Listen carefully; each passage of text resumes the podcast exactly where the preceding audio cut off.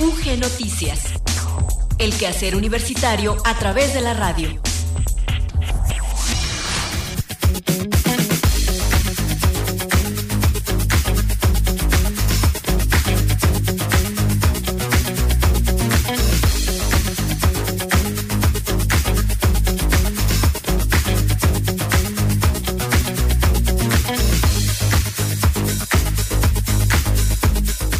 Muy buenas tardes. Muchas gracias por seguir en la sintonía de Radio Universidad de Guanajuato. Damos inicio a la emisión de UG Noticias de este jueves 30 de junio de 2022. Les saludamos hoy en los controles técnicos Maricruz López, frente al micrófono Gloria Isabel Rodríguez.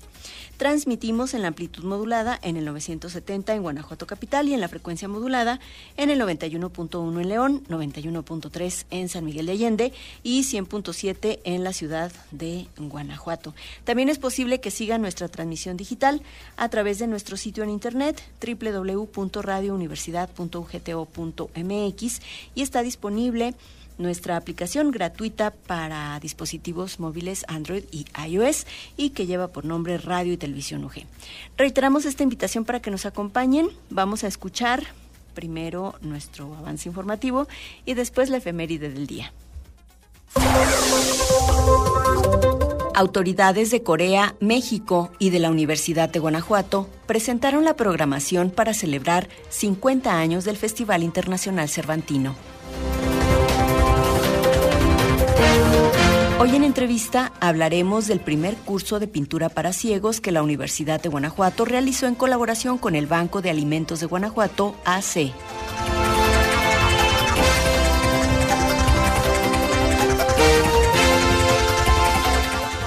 El programa Rumbo al Cervantino 50, preparado por el Instituto Estatal de la Cultura, tendrá como su próxima nación invitada a Polonia, misma que será presente el día de mañana, viernes 1 de julio, con una jornada de música y artes visuales.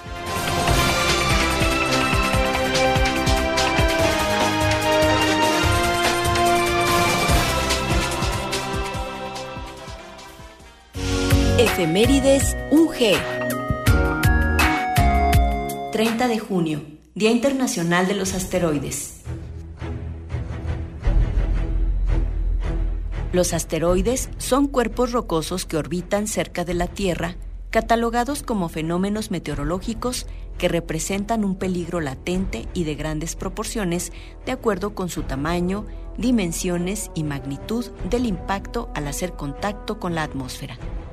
Esta temática constituye un elemento de primer orden a tratar en la seguridad de las naciones, dado el riesgo devastador que puede generar este fenómeno y las consecuencias catastróficas sobre la Tierra. Es por ello que el 30 de junio se celebra oficialmente el Día Internacional de los Asteroides para promover la toma de conciencia en la humanidad sobre esta temática. El 30 de junio de 1908, un meteorito impactó en Tunguska, Siberia, derribando árboles en un área de 2.150 kilómetros cuadrados, además de provocar un gran incendio. Para conmemorar este suceso, así como alertar a la población del peligro de los meteoritos, la Asamblea General de la ONU proclamó el 30 de junio como el Día Internacional de los Asteroides. Esta decisión se adoptó a raíz de una propuesta de la Asociación de Exploradores del Espacio aprobada por la Comisión sobre la utilización del espacio ultraterrestre con fines pacíficos. Los asteroides son definidos como cuerpos rocosos carbonáceos o metálicos que orbitan alrededor del Sol. Dependiendo de la longitud y tamaño del asteroide, se determinará su impacto sobre la Tierra. Cuando un asteroide entra en la atmósfera terrestre a una velocidad calculada en kilómetros por hora, ocurre la fragmentación de la materia sólida, produciendo bolas de fuego que impactarán sobre la Tierra con ondas expansivas en función de su tamaño.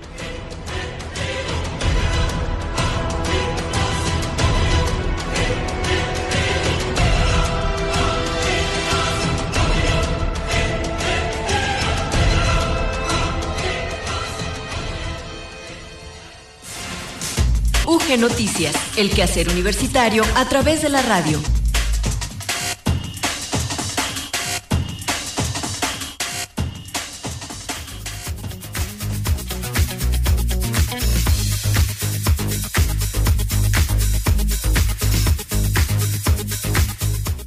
el detalle de la información les compartimos que el Festival Internacional Cervantino conmemora su edición número 50 del 12 al 30 de octubre con Corea y Ciudad de México como el país y el Estado invitados de honor respectivamente.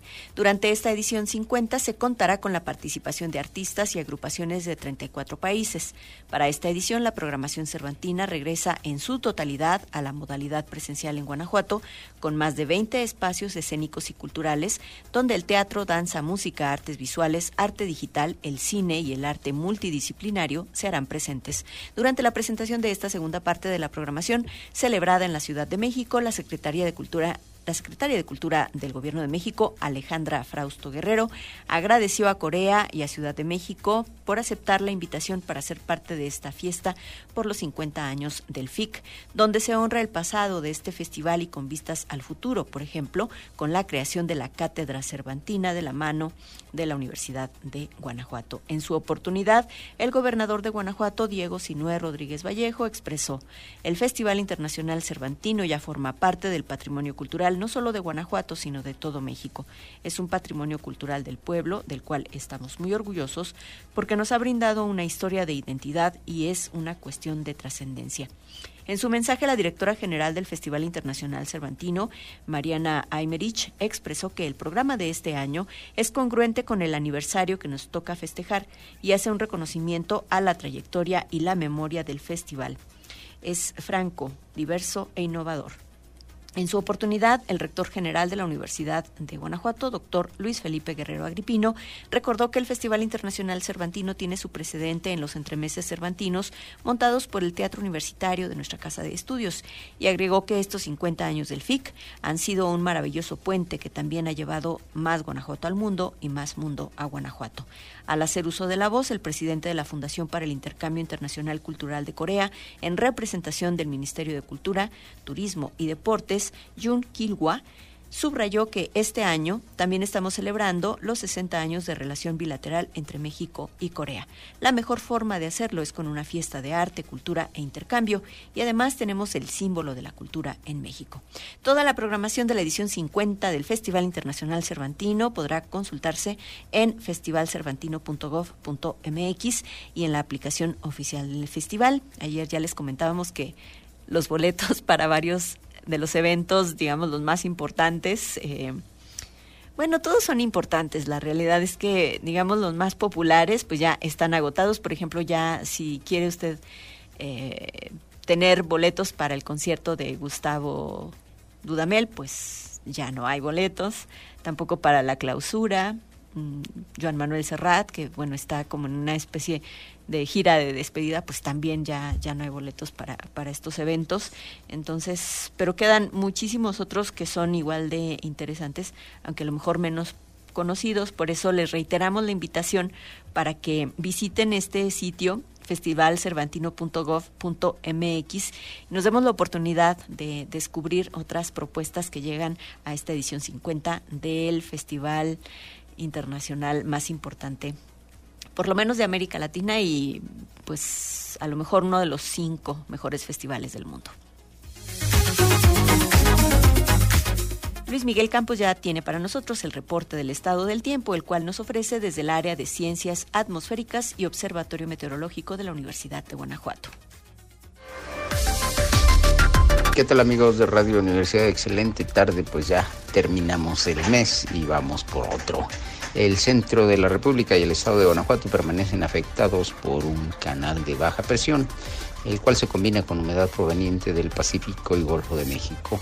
Estos fenómenos propician cielo medio nublado con presencia de nubes altas y una posibilidad de precipitación del 40% en la entidad.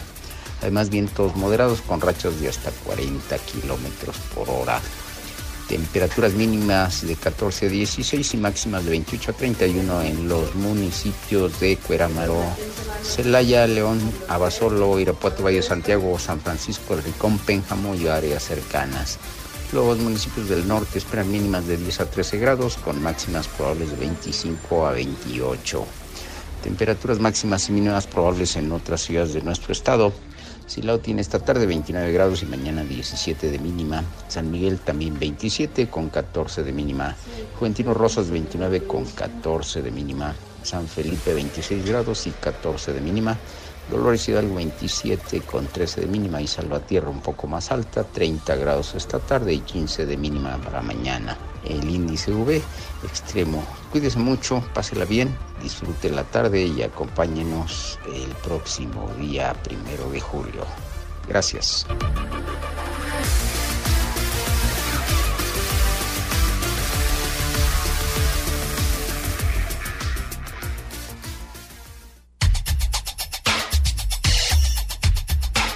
Entrevista UG.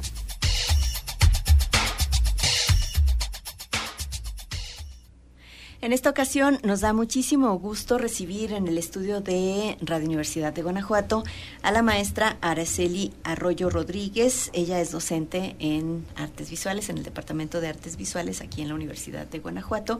Y también nos acompaña el ingeniero Rodolfo Arroyo Lomelí. Él es socio fundador del Banco de Alimentos AC pero también es su tesorero actualmente. Bienvenidos, muchísimas gracias por acompañarnos hoy.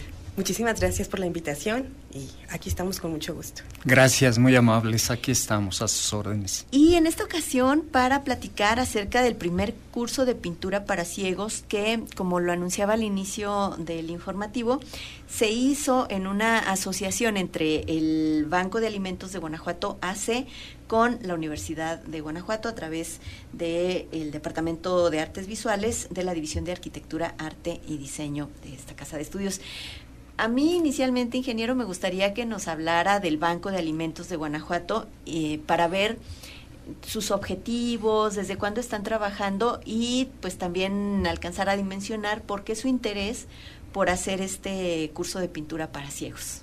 Claro que sí, con mucho gusto. Yo también prefiero primero darles a conocer y platicarles un poquito de lo que es el Banco de Alimentos de Guanajuato. Hace 22 años un grupo de amigos este, nos propusimos fundar este banco. Claro, tuvimos el apoyo de la Asociación Mexicana de Bancos de Alimentos a la que pertenecemos y tenemos 21 años trabajando ya en el con el propósito principal de colaborar con las familias en pobreza alimentaria. Nuestra, nuestra asociación el día de hoy eh, atiende aproximadamente a 1.800 familias aquí en el municipio de Guanajuato Capital, que eh, en términos reales eh, puedo decirles que les damos de desayunar, comer y cenar aproximadamente a 10.000 personas eh, durante los 365 días del año. Claro, todo esto lo hacemos en base a donativos. Nosotros somos una asociación sin fines de lucro.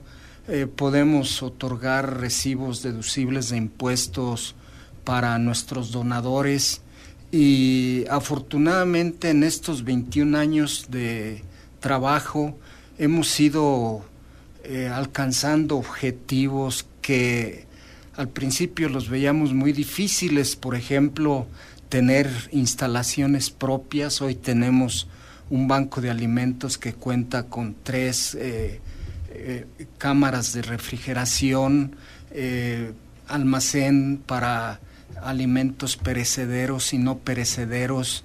Y obviamente tenemos mucho trabajo de voluntarios que nos ayudan a organizar las despensas que entregamos. Algunas las entregamos directamente en el banco que está ubicado en el pueblito de Rocha, en contraesquina de la, de la escuela secundaria mm, técnica, técnica en, en la parte atrás de la plaza de toros.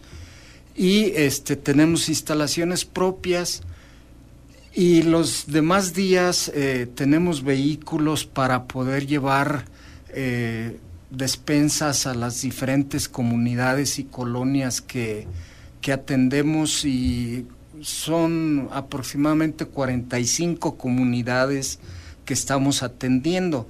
Es muy importante recalcar que nosotros las despensas no las regalamos no las regalamos porque somos una, em, somos una organización autosustentable, autofinanciable, que no dependemos de ningún subsidio, ni de partido, ni de gobierno, ni de nadie, y que gracias a los donativos de, de, organizaciones. Hoy en día nos apoya Walmart, nos apoya Lala, nos apoyan los diferentes agricultores eh, de aquí del Bajío que nos donan pues alimentos de primera calidad, de calidad de exportación, muchos de ellos como el brócoli, la coliflor, y básicamente nos, nosotros aprovechamos, vamos a decir, que las deficiencias del mercado.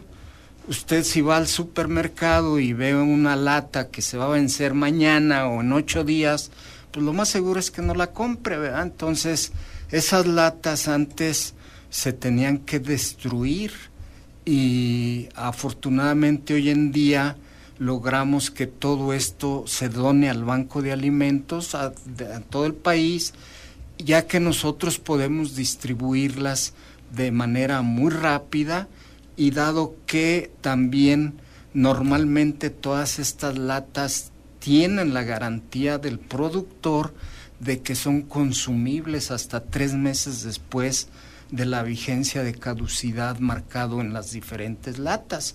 Pero además, bueno, yo me imagino que cuando se hace la entrega de despensa a estos grupos, obviamente el consumo es básicamente inmediato, ¿no? Sí, así es. Y le decía del costo porque me interesa mucho recalcar que no regalamos las despensas a nuestros clientes que son las familias en pobreza alimentaria. Obviamente después de un estudio socioeconómico determinamos la cantidad y el apoyo, sobre todo nos tratamos de enfocar a los pequeños, a los niños de entre un año a cinco años, ya que ahí está la base de la nutrición. Si un niño en los primeros cinco años de vida no está debidamente nutrido, sus eh, hormonas, sus, eh, eh, su cerebro, las neuronas van a sufrir desnutrición permanente y para toda la vida. En cambio, si ese niño hasta los cinco años está bien nutrido, su desarrollo neuronal será normal y óptimo el resto de su vida. Y nos enfocamos mucho a los niños y a los adultos mayores, claro, sin descuidar a los demás miembros de la familia.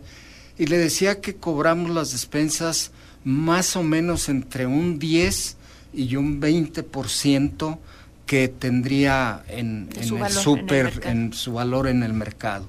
Esto nos permite, como le digo, ser una una organización autofinanciable, con eso pagamos los sueldos de los choferes, de la secretaria, de nuestra contadora, de nuestra directora y podemos eh, eh, decir que de eso no utilizamos ni un centavo para el gasto corriente, o sea, igual de todos los donativos que recibimos, porque sí recibimos donativos en efectivo, que nos sirven para comprar alimentos que nadie dona, por ejemplo, el aceite, el azúcar, el arroz, el frijol, las lentejas, normalmente nadie nos las dona, entonces organizamos eventos para recabar fondos o también tenemos donativos en efectivo que, repito, jamás un donativo de ese tipo lo utilizamos para el gasto corriente, sino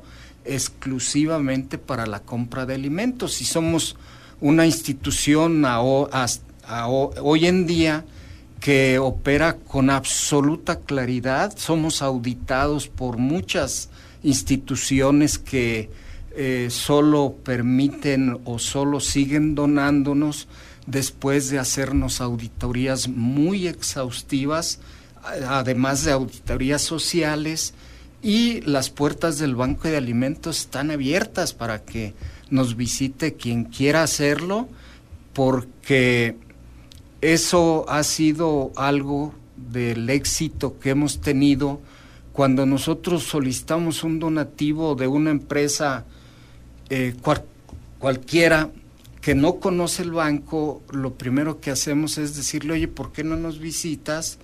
Y ya que nos visitan o que nos acompañan a alguna comunidad, es cuando dicen, sí, sí queremos apoyar. Y afortunadamente en estos eh, años ya 21 que tenemos trabajando, cada día hemos eh, ganado más la confianza, no solamente de las personas, sino de muchas organizaciones que, que nos ayudan. Y eso nos permite pues tener, nosotros necesitamos 70 toneladas de alimento mensual para poder cubrir esas necesidades de alimentación a 10 mil personas y anuales, pues ya se imagina, y todo esto que se dice fácil, es una labor bastante ardua, sobre todo yo quisiera destacar aquí la labor de, de nuestra directora, la licenciada Liliana Ábalos, que es la que está al frente de, del trabajo diario del banco y que es nuestra principal eh, eh, buscadora de donativos. Por ejemplo, hoy, antes de venirme, este, eh, hablé con ella y me decía que pues que no podía acompañarnos porque estaba a punto de recibir un tráiler con 20 toneladas de jitomate que nos donaron. Y eso, pues, para el diario que hacer del banco, pues nos, nos ayuda mucho. Bueno, en realidad tampoco es tan fácil platicarlo, ¿no? Porque implica, eh, digamos, tener este sustento del trabajo que se realiza todos los días. Entonces, es una gran labor la que se hace desde los bancos de alimentos. Y a mí me gustaría, mm, no sé, maestra, si eh, nos quisiera platicar cómo surge precisamente esta inquietud del Banco de Alimentos. Eh, para buscar a la universidad para hacer un primer curso de pintura para ciegos que tuvo lugar del 20 al 22 de junio. Y pues hablar de la experiencia, ¿no? Que resultó. Muy bien, Gloria, muchas gracias. Bueno, sí, a iniciativa del banco eh, están preocupados por otros eh, puntos importantes de satisfacer en la sociedad guanajuatense. Y es ahí donde surge esta iniciativa donde conocen en la asociación a un artista que se llama, es el maestro Roberto Villarreal, que ha tenido la experiencia de la enseñanza de la pintura para ciegos, donde él, para él es muy importante la inclusión de diferentes personas con discapacidad, también en el arte, porque a veces pensamos que, ellos no podrían pintar o dibujar. Eh, yo siendo maestra del departamento de diseño y también del departamento de, área, de artes visuales, pues vi muy importante poder hacer entender a nuestros alumnos que, que, también tenemos que dirigir nuestros esfuerzos a personas con capacidades diferentes y que mejor oportunidad desde el arte. Cuando el Banco de Alimentos, eh, pues bueno, tengo la fortuna de, de, conocer a varios de sus integrantes, en ellos al ingeniero Rodolfo Arroyo, que es mi papá, pues bueno, surge la conexión muy rápida y, el apoyo de la directora de manera incondicional de la maestra Arely Vargas Colmenero, directora del Departamento de Artes Visuales, y dice adelante, sin ninguna restricción vamos a iniciarlo. Por eso lo proyectamos como el primer taller de pintura, porque si hay un primero hay un segundo y seguramente un tercero, con la posibilidad de que, bueno, sea un inicio, podamos hacer ruido, las personas que no se pudieron enterar a tiempo, la mejor de este evento, en una siguiente emisión del mismo puedan integrarse e ir creciendo poco a poco. Tuvimos alrededor de 25 participantes ciegos. Eh, para mí fue una experiencia increíble, el dominio de la forma, el dominio del color, mejor que de los que vemos. Porque las personas que vemos participamos, en este caso eh, fueron alrededor de unas 12 personas que, que ven, pero tuvieron que vivir la experiencia con sus ojos cerrados y tratar de dibujar y pintar y hacer formas como con un sentido bloqueado. Entonces, cuando yo como maestra también percibo los dos resultados, digo, wow, qué increíble que una persona que tiene una capacidad diferente a la mía, que ellos las de no ver, pero tienen el desarrollo de la, del tacto, desarrolla de una forma increíble. Y que al final terminaron con obras. Y del espacio, ¿no? También. Sí, sí, sí, sí, del espacio, de la forma, del color. Es, es increíble que ellos pedían un rojo y sabías que tú les dabas un rojo, que pedían un azul y les dabas el azul y lo puedan identificar. Yo no sé cómo, pero así sucede. Y em, los resultados son tan increíbles que cuando tú los ves como un potencial, como los desde el punto de vista del profesor, y ves que pueden ser verdaderos artistas y que ellos se dan la oportunidad de hacer unas cosas diferentes, entonces ahí es cuando surge la verdadera inclusión que busca también la Universidad de Guanajuato en nuestros, en nuestros espacios. No solamente, o sí tenemos alumnos, incluso en el Departamento de Artes eh, de Música hay un chico sordo que, que está estudiando piano, si mal no recuerdo. En el departamento de diseño hemos tenido eh, chicos eh, sordos que, y con problemas de lenguaje que, pues bueno, son incluidos, pero que al final pensamos que, ¿qué va a pasar con esos muchachos? Pero cuando la sociedad los hace parte de su entorno, de su realidad, de su vida diaria, ahí creo que la universidad juega un papel muy importante y ahora dimos este paso con este taller para, de pintura para ciegos que desde mi punto de vista fue muy exitoso por la por el grado de ah porque vino gente de Apaseo de Celaya de León Irapuato, y, Irapuato y Guanajuato. Juventino. Ah Juventino Rosas también. Entonces eh, te das cuenta que, el, en el estado la necesidad de de llegar a personas, en este caso ciegas, eh, es muy importante. Y a través del arte creo que fue una muy buena oportunidad y un muy buen inicio por parte de, de la Universidad de Guanajuato y del Banco de Alimentos como iniciativa. Y por parte de la universidad, ¿quién más participó? ¿Tuvieron, no sé, por ejemplo, estudiantes de servicio social o algo así, no? Tuvimos estudiantes como alumnos del curso, tuvimos profesores del Departamento de Artes Visuales, en especial los encargados del área de pintura, para primero fomentar esta como eh, sensibilidad de que sí debemos... Eh, nosotros también como profesores abrir el panorama un poco más a nuestros alumnos. Eh, de alumnos fueron tres, eh, en este caso, porque bueno, las fechas ya nos alcanzó con fin de semestre, ya muchos estaban en su casa y dijimos, bueno, hay que hacerlo porque si no lo iniciamos no vamos a empezar nunca. Y en la próxima emisión sí lo estamos pensando hacer como a mitad del semestre para que nuestros alumnos estén ya en clase, que no estén fuera, que no tengan el pretexto de que no están. Eh, pero dijimos, bueno, si no lo hacemos no vamos a empezar. Pero sí en una siguiente emisión seguramente estará más enfocado hacia los alumnos para que aprendan esta técnica de cómo enseñar a gente, en este caso con poca capacidad visual o nula capacidad visual, y que nos demos cuenta que es muy importante incluirlos en nuestro día a día y sobre todo pensando en el arte, porque dijimos, bueno, no ven, pero escuchan música. No, no, no. En este caso, las artes visuales también son posibles alcanzarlas y que lleguen a, a, a este tipo de personas, que al final, como te digo, yo, yo fui la una de las más sorprendidas porque el dominio de la forma, del espacio, como bien decías, yo decía, no, no puede ser que han hecho un paisaje, ah, no puede ser que han hecho un jarrón con flores y mucho mejor que el que ve eh, o el que tendría dominio de, en este caso, de la vista. Fue una experiencia increíble. Fíjate que recuerdo una experiencia en el Festival Cervantino, no me acuerdo qué edición. Bueno, cuando fue invitado a Aguascalientes vino un grupo de Aguascalientes que se llama Escuela para Zombies. Y bueno, conozco la, la historia de ese proyecto porque eh, la productora de Escuela para Zombies metió un proyecto para, de radio para niños ciegos, pero a la hora de la redacción se equivocó y en lugar de poner ciegos escribió sordos. Entonces, al final le fue aprobado el proyecto, tuvo un recurso y cuando ve el proyecto ya escrito dice, ah, niños sordos. y dijo, no, va, no lo voy a cambiar, este, esto es un reto para mí. Y de ahí surgió eh, Escuela para Zombies. Y, bueno, un grupo de niños y niñas eh, con sordera hicieron una radionovela, bueno, hicieron radioteatro.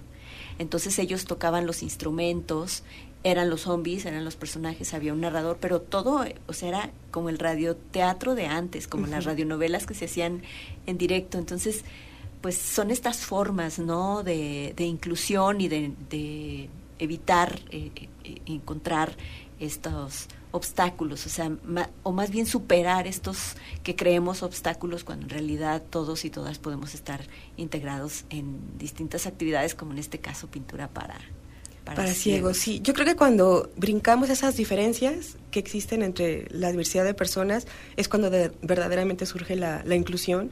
Y, y, así lo decía John F. Kennedy, que justamente cuando brincamos esas barreras es cuando realmente estamos todos incluidos. Y en este caso creo que la Universidad de Guanajuato, el Banco de Alimentos, lo hicimos bien porque, pues bueno, hicimos ya este primer paso y seguramente en una segunda misión, como te digo, seguramente vamos a estar mucho más fuertes y, y con la experiencia de haberlo hecho ya.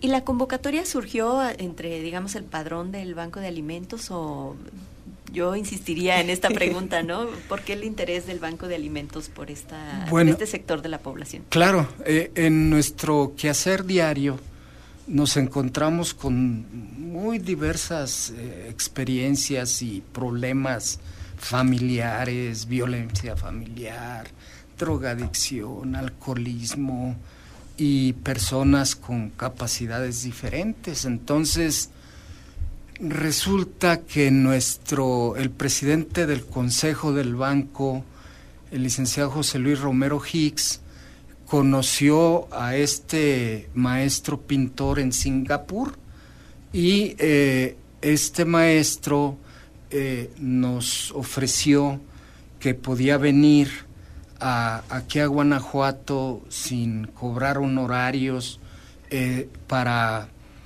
poder realizar el primer taller y, y dijimos, bueno, pues si el Banco de Alimentos eh, ciertamente no es nuestra... No es su misión. Nuestra, nuestra misión, pero como decía Araceli, la inclusión y el abrir las puertas y el romper barreras sí es parte de nuestro trabajo, aunque no es precisamente lo más importante, pero vimos un área de oportunidad que inclusive la estamos planteando como que la universidad pudiera ser la el nido de, eh, o, el, detonador no solamente nacional sino internacional de un proyecto de este tipo de escuela, de talleres, de clases, eh, que, que pudiéramos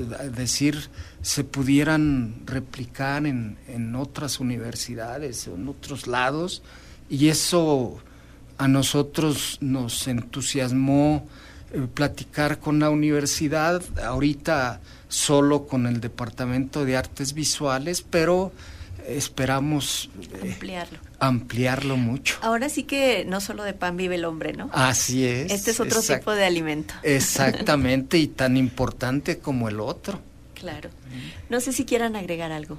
Sí, yo creo que eh, es importante también agregar que a raíz de esta relación del Banco de Alimentos, eh, Universidad de Guanajuato, y ahora con esta sociedad, eh, pues también con, capacidades diferentes y necesidades especiales, surgió la necesidad entre los asistentes de ciegos un lugar especial para poder tomar clases de braille. Y en este caso, el, maestro Edgar Morales, el director del Departamento de Diseño, dio las facilidades para que este grupo de ocho personas pudieran tomar su clase de braille en, en diseño. Y creo que también eso va a ser parte fundamental para que pues la universidad también vaya accediendo eh, o abriendo sus espacios a personas con capacidades diferentes y en este caso pues darnos cuenta a todos los demás que, que formamos parte de esto y que tenemos que incluirlos a todos. Entonces eh, la verdad es que la respuesta por parte de nuestros directivos ha sido muy buena y eh, esperemos que esto vaya creciendo poco a poquito. Pues yo les quiero agradecer muchísimo, maestra Araceli Arroyo Rodríguez, docente en el Departamento de Artes Visuales, y al ingeniero Rodolfo Arroyo Lomelí, socio fundador del Banco de Alimentos de Guanajuato, ACE, y actualmente también su tesorero. Muchísimas gracias por acompañarnos aquí en Radio Universidad.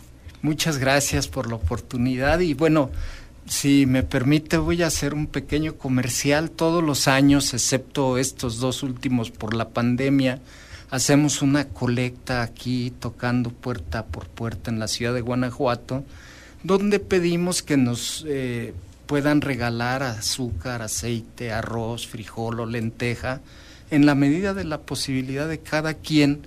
Y eh, este próximo mes de eh, octubre vamos a tener esta colecta y pues de una vez les pido que nos apoyen. Gracias. Para que estén al pendiente y no sé si tengan redes sociales también del Banco de Alimentos como para tener la información. Sí, sí, sí. Sí, los pueden encontrar en, en, Facebook, en Instagram, como Banco de Alimentos Guanajuato AC. Y seguramente, eh, bueno, en las diversas páginas de la Universidad de Guanajuato también les damos difusión a las actividades del banco. Pues muchas gracias por eh, compartirnos eh, la experiencia de este primer curso de pintura para ciegos, una colaboración entre el Banco de Alimentos de Guanajuato AC y el Departamento de Artes Visuales de la División de Arquitectura, Arte y Diseño del Campus Guanajuato de la Universidad de Guanajuato.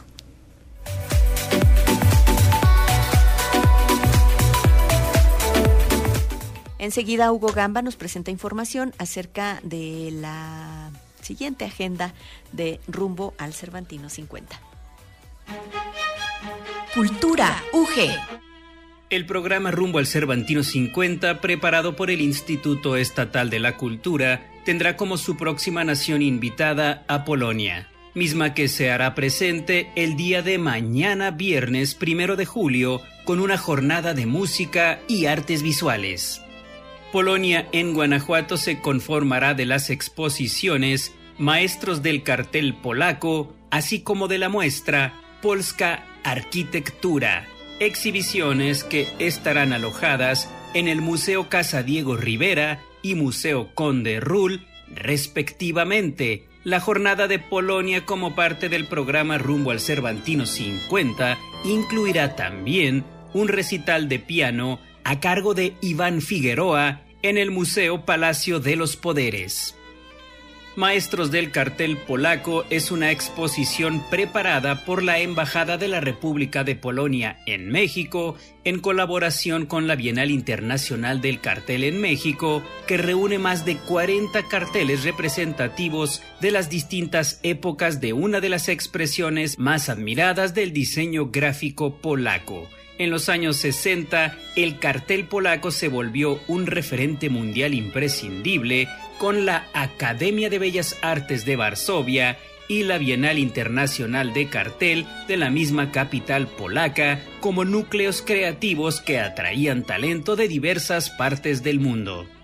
Polska Arquitectura, por su parte, es una exhibición que esboza una panorámica de la arquitectura polaca contemporánea a través de 24 notables proyectos edificados o revitalizados en lo que va del siglo XXI.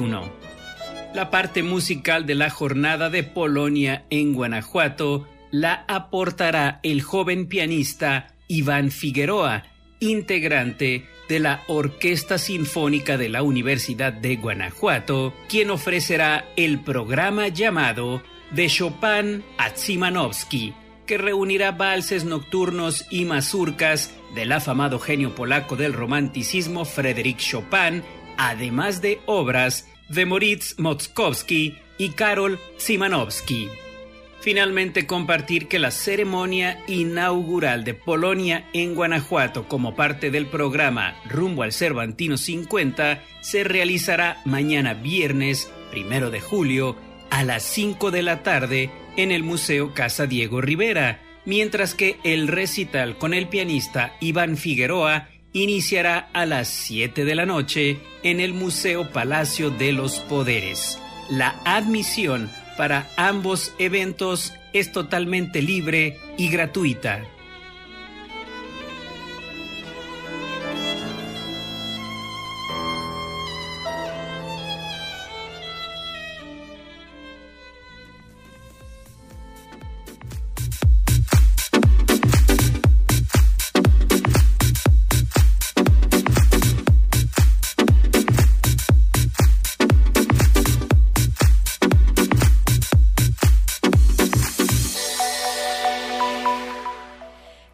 Información llegamos por hoy al final de UG Noticias. Les agradezco mucho el que nos hayan acompañado durante estos minutos. Ay, por cierto, se me había pasado decirles que tenemos regalos. Tenemos tres pases dobles para la función del próximo sábado de Bastián y Bastiana. Es una eh, ópera, bueno, es un singspiel que se estará presentando en el Teatro del Bicentenario. Realmente es una muy buena oportunidad para eh, disfrutar de un trabajo juvenil de Wolfgang Amadeus Mozart. Creo que lo compuso por ahí cuando tenía 12 eh, años. Mm, y bueno, lo van a lo van a presentar este fin de semana. Tiene dos funciones. El sábado a las 18 horas y el domingo a las 12 horas.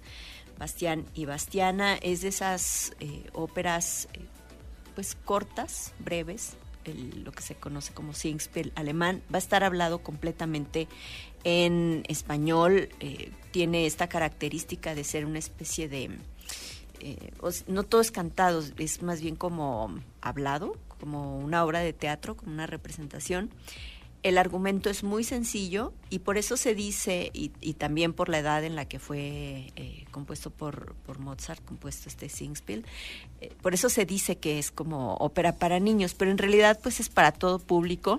Entonces tenemos tres pases dobles para la función del sábado, recuerden, a las seis de la tarde les pediríamos que nos llamen si están interesados, interesadas en, eh, en, estos, en estos pases que hay que recoger allá en la entrada del, del, Teatro del Bicentenario, no hay que venir hasta acá, hasta Guanajuato. Entonces, márquenos 473-732-1684 si les interesan pases dobles para Bastián y Bastiana. Y bueno, pues ahora sí, a mí se me había pasado por completo eh, mencionarles que tenemos estos pases. Eh, una disculpa por ello. Pero bueno, después de, hecho este anuncio, nos despedimos desde los controles técnicos Maricruz López, frente al micrófono Gloria Isabel Rodríguez y junto con mis compañeros Enrique Arriola, Hugo Gamba y Luis Miguel Campos, les deseamos que pasen una muy buena tarde en la compañía de la frecuencia universitaria. Hoy por la tarde ya se estrena, bueno, se presenta el disco de la OSUG de su 70 aniversario por ahí andaremos, así que pues esperamos también se puedan dar una vuelta acá a Guanajuato. En UG Noticias les esperamos de nueva cuenta mañana viernes. Hasta entonces. UG Noticias. El quehacer universitario a través de la radio.